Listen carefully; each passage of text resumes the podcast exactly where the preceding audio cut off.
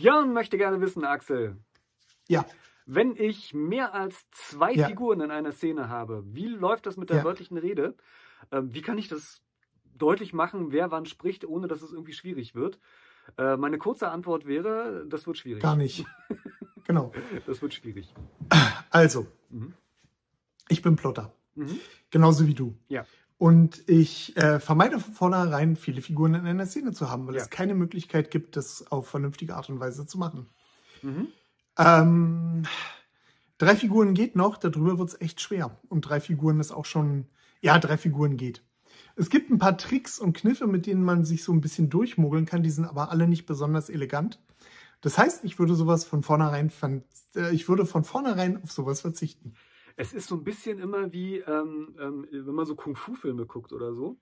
Ähm, Ja. da, sobald, also so Kämpfe zwischen zwei Leuten, zwischen drei Leuten, zwischen vier Leuten, die sind irgendwie noch relativ spannend, die kann man irgendwie machen, aber Ja. sobald irgendwie einer gegen 15 kämpft, äh, sieht man immer, Ja. bei schlechten Filmen jedenfalls, wie so zehn Leute rumstehen, einfach gar nichts machen, warten bis zwei gekämpft haben und dann kämpfen sie die mit dem weiter. Und das ist genau so ähnlich ist es auch mit äh, bei Figuren, äh, wenn viele Dialoge, äh, mit, mit Dialogen, wenn viele Figuren in einer Szene sind, ähm, da sitzen halt Figuren verdammt lange rum und sagen einfach gar nichts.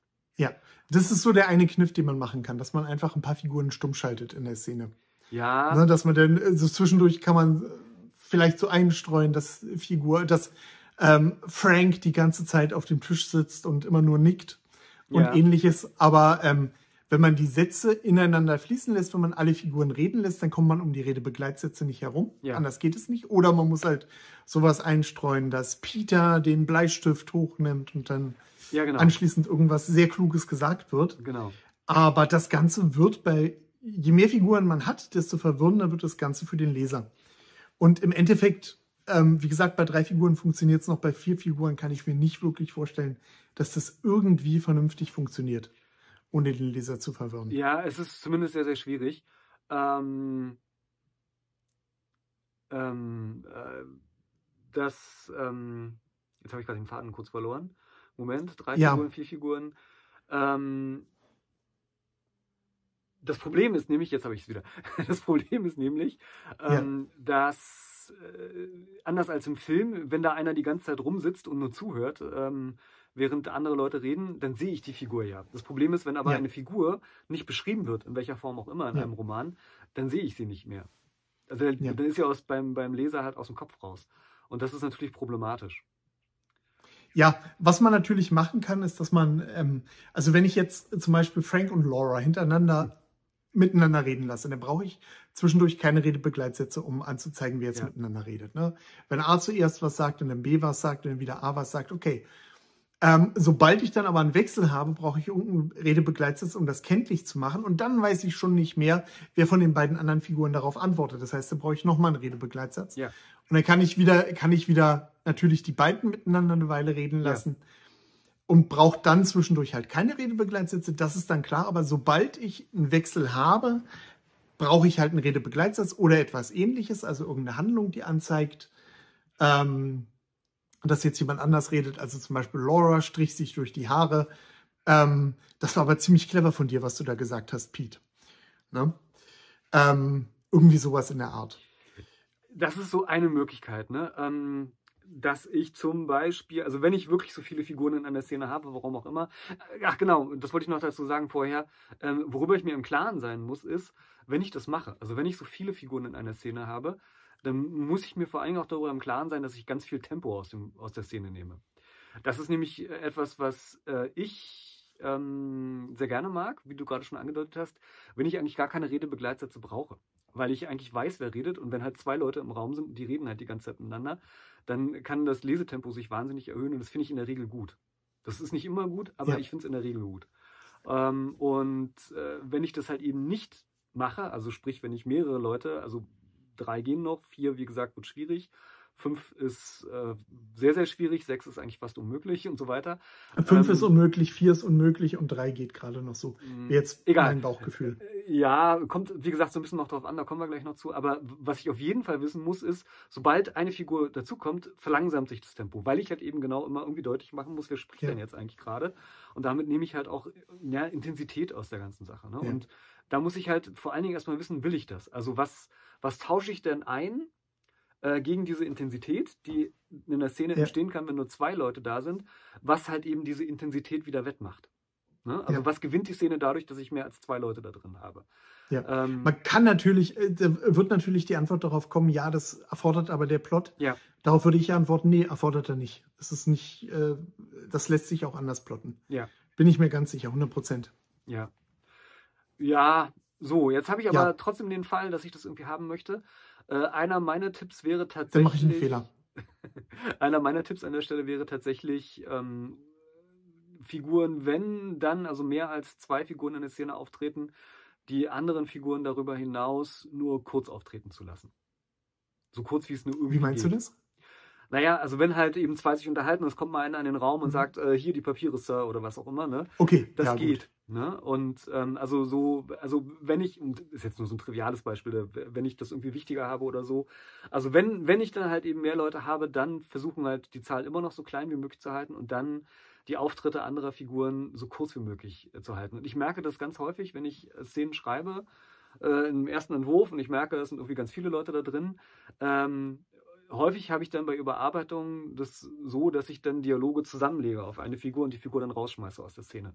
Das funktioniert meistens. Und wenn es halt eben nicht funktioniert, kann ich das vielleicht bis zu einem gewissen Grad machen und dann kann ich halt die ein, zwei Sätze, die für die andere Figur irgendwie wichtig sind, dadurch einwerfen lassen, dass die kurz anruft zwischendurch und äh, das nochmal rein. Ja, gut. Aber da ist ja die Figur eigentlich nicht in der Szene.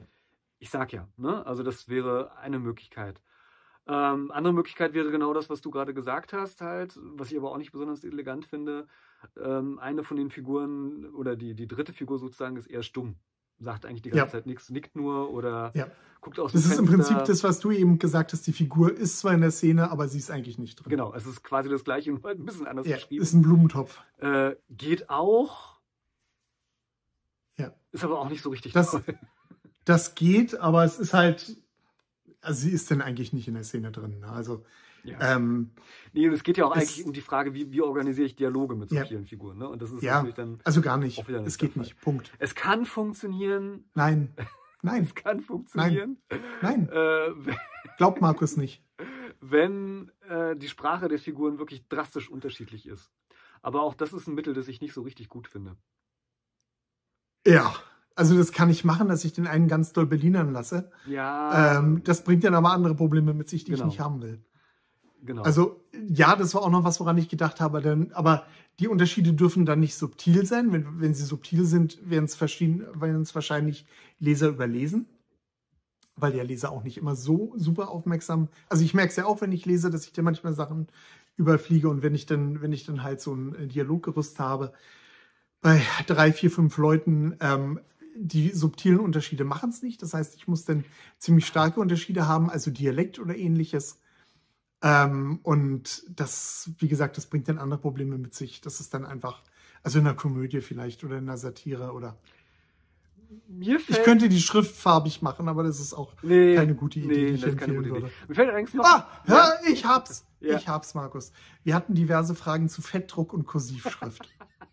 Eine, eine Figur spricht nur Kiss. Tatsächlich macht es der Pratchett Ja. so ein bisschen, ne? Mit dem Tod, der dann in Großbuchstaben redet Ja. zum Beispiel. ja. Aber das ist auch Das ein Gag, der nur einmal, ja, aber ist auch nur ein Gag, Ja. normal, den kann man jetzt nicht nochmal machen und der hat auch nur Nein. da funktioniert. Ähm, Ich habe das nur eingeworfen, um irgendwie die Zeit zu füllen. verstehe. Mir ist, mir ist allerdings noch was eingefallen. Ähm, tatsächlich ähm, hat ja, äh, sind die Sherlock Holmes Geschichten äh, so erzählt, dass eigentlich fast immer mindestens drei Figuren in einer Szene auftauchen, äh, weil ja der Erzähler nicht die Hauptfigur ist. Ja. Also die Perspektivfigur ist nicht die Hauptfigur. Das ist natürlich auch ein Trick, den ich machen kann. Das funktioniert Ja. dann in gewisser Weise auch, weil ich ja weiß, der Ich-Erzähler ist auf jeden Fall eine Figur, die sozusagen plus eins Ja. ist. Ne? Also die, Genau. ist Ja, immer ist, noch mal mit das ist dabei. eine gute Idee. Ja, äh, kann man machen, aber da braucht man einen wirklich originellen Ansatz. Ne? Also es darf dann nicht einfach das Sherlock Mhm. Holmes Muster nochmal sein irgendwie. Ja. Ähm, also aber und es ist auch wirklich die, es ist ja echt eine der wenigen Besonderheiten, wo in der Mainstream-Literatur die Perspektivfigur nicht auch der Held der Geschichte ist. Ne? Das Ja. ist aus anderen Gründen dann wieder schwierig, aber man kann es machen. Also wenn man, wenn man da eine gute, gute Idee hat, einen guten, guten Ansatz Ja. hat, ähm, ist zumindest das ein. Aber das müsste auch etwas sein, wo man gleich sozusagen vornherein plant. Ich habe einen Roman, wo immer mindestens vier Leute oder drei Leute Ja. in einer Szene sind, deswegen mache ich diesen erzählerischen Ja. Kniff, das macht man ja auch nicht. Ne? Ähm, Aber das ist Also, was, was mir. wie gesagt, meiner Ansicht nach ist die einfachste Methode bei der Planung gleich sowas zu vermeiden. Ja. Da spart man sich echt viel Ärger und viel Gehirnschmalz und man macht es für den Leser einfach zu lesen. Und ähm, da haben wir schon öfter darauf hingewiesen. Das ist ein riesiges Plus in euren Romanen, wenn ihr das den Lesern so einfach macht wie möglich, durch eure Geschichte zu kommen und sich nicht ähm, durch ständige Redebegleitsätze irgendwie Ähm, äh, irritieren zu lassen oder Na, wie ich schon gesagt hatte, es ist, hat, es ist noch nicht mal so, also ja, du hast natürlich völlig recht, ne? es, es wird dem Leser einfacher gemacht. Aber ich finde, wie gesagt, es gewinnt auch an Intensität. Also ich, ich kann halt eben Ja, auf Redebegleitsätze verzichten. Äh, und ich brauche dann nur noch ab und zu mal so ein paar Handlungssätze, die halt andeuten, was noch so passiert zwischen den Dialogen. Oder muss halt wirklich mal ein bisschen für ein paar Absätze was beschreiben oder so. Oder für einen Absatz mal was beschreiben. Aber für mich gewinnt ein Roman wahnsinnig viel an Intensität, wenn sich Leute Ja. unterhalten. Und äh, das würde ich so häufig nutzen, wie es irgendwie geht. Also ich zumindest Ja. mache es gerne, sagen wir mal so. Also ich sag's mal so, ich, ähm, äh, man hat ja vielleicht gemerkt, dass ich hier eine sehr starke Meinung zu dem Thema habe. Die kommt nicht von ungefähr, weil ich bin oft genug in diese Falle reingetappt und äh, habe oft genug das Problem gehabt, dass ich halt versucht habe, äh, Dialog mit mehreren Figuren in der Szene unterzubringen. Und es gibt, also wahrscheinlich gibt's da draußen Leute, die klüger sind und bessere Schriftsteller als ich. Aber auf meinem Level muss ich sagen, mir ist keine wirklich gute Methode, die halt die halt so gut ist, dass sie alle Nachteile, die ich dadurch habe, kompensiert, eingefallen. Insofern äh, achte ich jetzt bei der Planung sehr, sehr, sehr genau darauf, dass ich die Szenen, die ich geplant habe, dann auch gut schreiben und gut erzählen lassen für die Leser. Ja, und das ist natürlich auch eine Frage, so ein bisschen fällt mir gerade dabei ein, welches Publikum ich anpeile. Ne? Es gibt ja durchaus Leser, die das gerne mögen, äh, sich durch so eine Wer? Geschichte durchzubeißen. Bitte? Echt? Naja, also zumindest fallen mir ja viele Romane ein, in denen es wesentlich mehr als zwei Figuren in sehr, sehr vielen Szenen gibt. Also, äh, aber also ich weiß nicht, also zum Beispiel beim Herrn der Ringe fällt mir gerade so ein, fiel mir gerade so, so ein, während wir geredet haben, äh, da ziehen ja, äh, ich weiß nicht, wie viele Gefährten sind es? Neun oder zehn oder so die ganze Zeit durch die Gegend. Und äh, ich Und was macht Tolkien mit seiner Gruppe? er spaltet sie irgendwann, aber dann sind immer noch fünf auf jeder Seite oder so, naja, beziehungsweise zwei oder drei auf der einen und egal, aber ähm, ich wollte nur sagen, dass ich genau das Problem mit meiner Ringe halt häufig, häufiger hatte beim Lesen, dass ich immer dachte, so, wer, wer redet jetzt eigentlich gerade? Also wo, wo bin ich eigentlich? Und äh, ich weiß auch nicht so ganz, was ihn dazu getrieben hat, vier Hobbits irgendwie in die Geschichte zu schreiben, wo es zwei vielleicht auch getan hätten. Ähm, also die Rollen. Oder gar keiner. Die Rollen, Das wäre echt episch die gewesen. Rollen von Merrin und Pippin haben sich mir auch nie so ganz erschlossen im Film. Eigentlich auch nicht. Da man- hat man sie halt gesehen, da war es ein bisschen einfach, aber trotzdem. Äh, Im Film ist es irgendwie Comic Relief. Ich weiß nicht mehr, ja, ob aber das in den Romanen auch so war. ja, doch, aber das war halt bei den, also das hätte eigentlich, zwei Hobbits hätten halt äh, eigentlich die gleichen Funktionen. Ich weiß nicht genau, warum man das gemacht hat und was ihn da geritten Aber es war für mich tatsächlich beim Lesen, äh, es ist schon lange her, dass ich noch äh, den, den, den Herrn der Ringe gelesen habe, aber ich kann mich noch gut entsinnen, dass ich häufiger das Problem hatte, wer redet denn jetzt eigentlich gerade, worum geht's hier? Äh, und ähm, trotzdem ist es ja ein bekanntes und beliebtes Buch und viele Leute mögen es. Also es muss Leute geben, die das trotzdem irgendwie gerne haben. Ja, trotzdem ist halt der Punkt, ne? Ich wollte es nicht entkräften, ich wollte nur sagen, es gibt halt auch für alles ein Publikum. Aber ähm, es ist halt dann einfach schwierig. Ja, ich, also beim Herrn, wenn wir jetzt schon beim Herrn der Ringe sind, würde ich sagen, dass der Herr der Ringe trotz handwerklicher Fehler ein großer Erfolg geworden ist, weil die Story halt wirklich gut ist. Ne? Trotzdem würde ich keinen empfehlen, sein Buch mit einer Abhandlung über Pfeifenkraut zu beginnen. Ja, die Story ist halt wirklich gut. Und, Und, ich glaube ähm, nicht, dass die Abhandlung äh, zum Erfolg des Buches beigetragen hat. Die Story ist halt wirklich gut und äh, es Ja. ist tatsächlich halt, die Kombination ist halt einfach neu gewesen und damit ist es Ja. Halt ein exotisches Leseerlebnis gewesen, auf jeden Fall. Aber äh, ja, Deswegen meine ich, also, also wenn ich, wenn ich jetzt, wenn ich jetzt tatsächlich eine Szene habe, die mit fünf Figuren, trotz aller Nachteile, die das mit sich bringt, besser ist als eine Szene mit zwei Figuren, okay, dann nur zu. Aber ähm, das sehe ich, also ich habe es bei mir in meinen Projekten noch nie, noch nie im Endeffekt ähm, für nötig empfunden, sowas zu machen, weil, wie du schon gesagt hast, Szenen mit weniger Figuren besser wirken, leichter zu schreiben sind, leichter zu lesen sind. Also warum sollte ich darauf verzichten? Ja. Da brauche ich wirklich, wirklich, wirklich, wirklich starke Argumente, um die Nachteile in Kauf zu nehmen. Und uns fallen eigentlich gerade keine ein. Uns fallen keine ein, nein. Wir versuchen bloß noch Zeit zu schinden. Nein, aber ich meine, das, wäre jetzt wirklich was für die Kommentare. Ja. Ich bin da auf die Diskussion gespannt, weil ich Ja. mir vorstellen kann, dass es auch ein bisschen kontrovers gesehen wird von vielen. Was sind Argumente für viele Figuren in einer Szene? Wozu brauche ich die? Ja, ja. Für Beisp Beispiele sind willkommen. Okay. Aber nicht aus Filmen, das zählt nicht. Ich glaube nämlich, ich habe auch so ein bisschen den Eindruck, dass das so, naja, wobei äh, Herr der Ringe widerlegt ja schon wieder, weil der Roman ja so alt ist, aber ich habe auch den Eindruck, dass das so ein bisschen ist, was vom Film herkommt. Ne? Also wir haben, wobei äh, eigentlich stimmt das auch nicht. Also selbst im Film gibt es das ich, auch ich, nicht. Ich denke auch gerade drüber nach. Also gerade in Filmen Also Marvel vielleicht. Ah, Nein, selbst da nicht. Selbst da sind es dann irgendwie, sind ja die wirklich knackigen Gespräche zwischen zwei und drei Personen. Ich wollte gerade sagen, so bei großen Action-Szenen, klar, da kommen dann halt irgendwie viel, wobei auch nicht immer, aber manchmal halt eben mehr. Aber die werden dann auch heruntergebrochen auf ähm, Ja. Zweikämpfe oder ähm, ne? Genau. Genau. Und das ist ja auch, ich meine, also das ist natürlich auch so eine Typensache. Also die, die coolsten Filme, die ich zum Beispiel auch gesehen habe, die ich kenne, da stehen dann meistens zwei Leute im Vordergrund. Ne? Also das ist dann so ein, so ein Kammerspiel, Ja. äh, mehr oder weniger zwischen, zwischen. Also wenn man zum Beispiel, mal, weiß ich nicht, Die Hard beispielsweise, fällt mir gerade so ein als Film, ne? Im Endeffekt ist es ein Zwei-Personen-Stück, ne? Also alles andere, was Ja. da, äh, alle anderen Figuren, die auftauchen, sind Ja. Staffage, also eher sowas wie, wie, wie, wie Kulisse, sage ich mal. Ne? Aber eigentlich Ja. ist es ein Zwei-Personen-Stück. Und zumindest ich mag solche Geschichten einfach gerne. Ja, ja.